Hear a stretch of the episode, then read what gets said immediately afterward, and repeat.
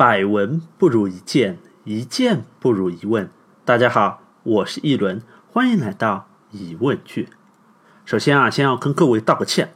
上周呢，我是不辞而别，去日本躲了几天清静。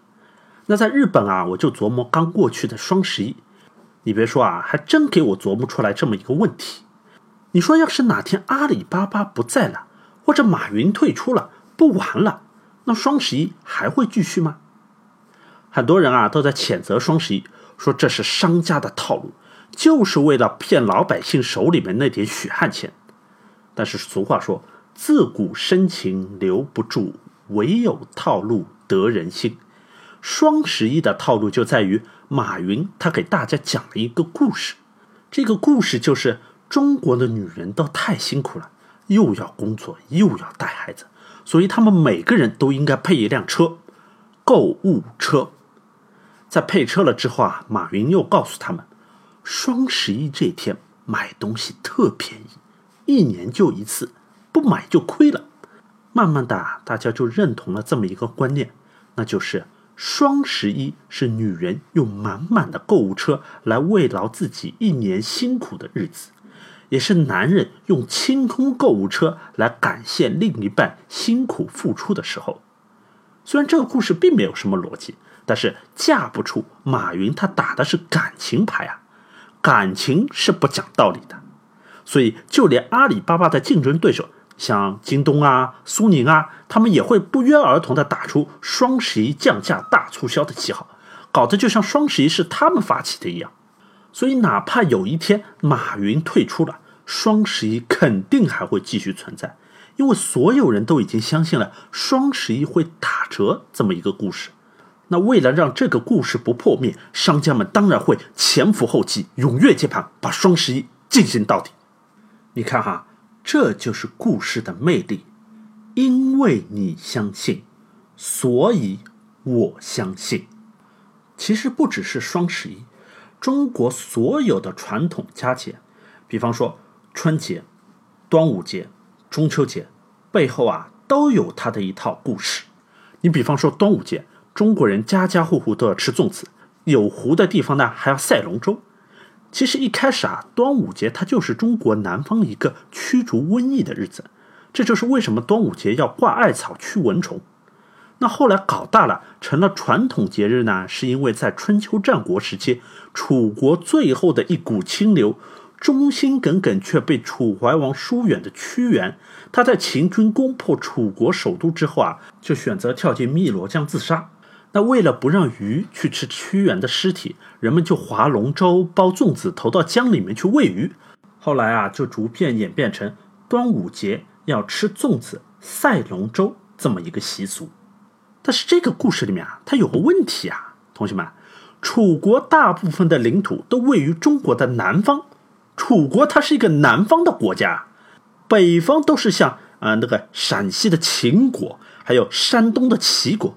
这些都是楚国的死对头啊，所以端午节应该是南方人的节日，北方人过端午节吃粽子，这就相当于在纪念敌方的英雄，这是赤裸裸的通敌行为啊。至于每年的端午节，全国各大论坛上是吵得不亦乐乎的，到底是北方的甜粽子正宗，还是南方的咸粽子正宗，那就更加不用说了。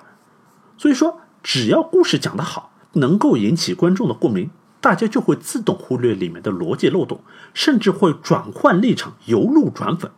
比方说，美元是现在世界上流通最广的货币，大宗国际贸易用的都是 US dollar，在美元上印着这么一句话：“In God we trust”，我们信奉上帝。但是从来没有听说过穆斯林会因为这句话而拒收美元。哪怕是发动九幺幺的本拉登，他袭击美国用的炸药还是用美元买的。再举个例子，像《甄嬛传》《如懿传》里面，凭什么各宫那些才貌双全的娘娘们要勾心斗角、拼死拼活的讨他乾隆一个人的欢心？乾隆他是颜值特别高呢，还是能力特别强啊？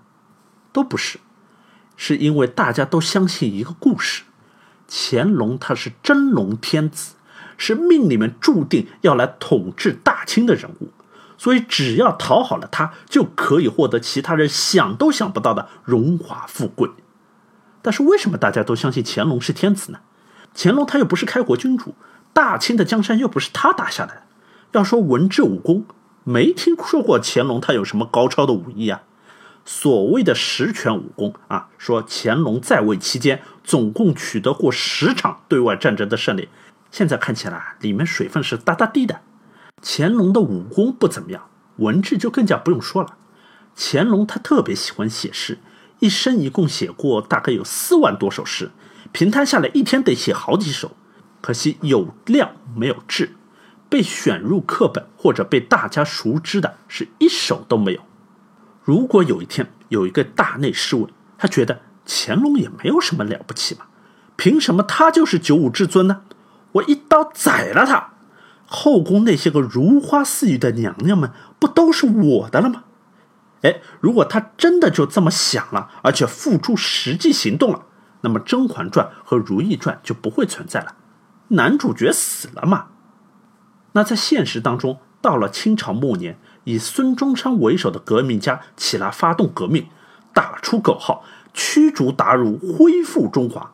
就是这些革命家，他们不再相信皇帝是真龙天子这个故事，他们不相信末代皇帝溥仪，他一个三岁的孩子能是老天爷派过来统治中国的人。他们开始相信另外一个故事：人人生而平等，所以他们就要发动革命，创建民国。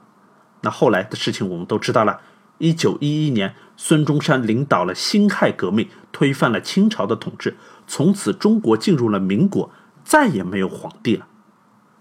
好了，今天的节目就到这里了。今天我们讲了故事的魅力。故事啊，虽然都是套路，但是大家还就是喜欢这个套路。所以下集我们就接着来讨论，为什么我们要听套路。では皆さん、guten Appetit.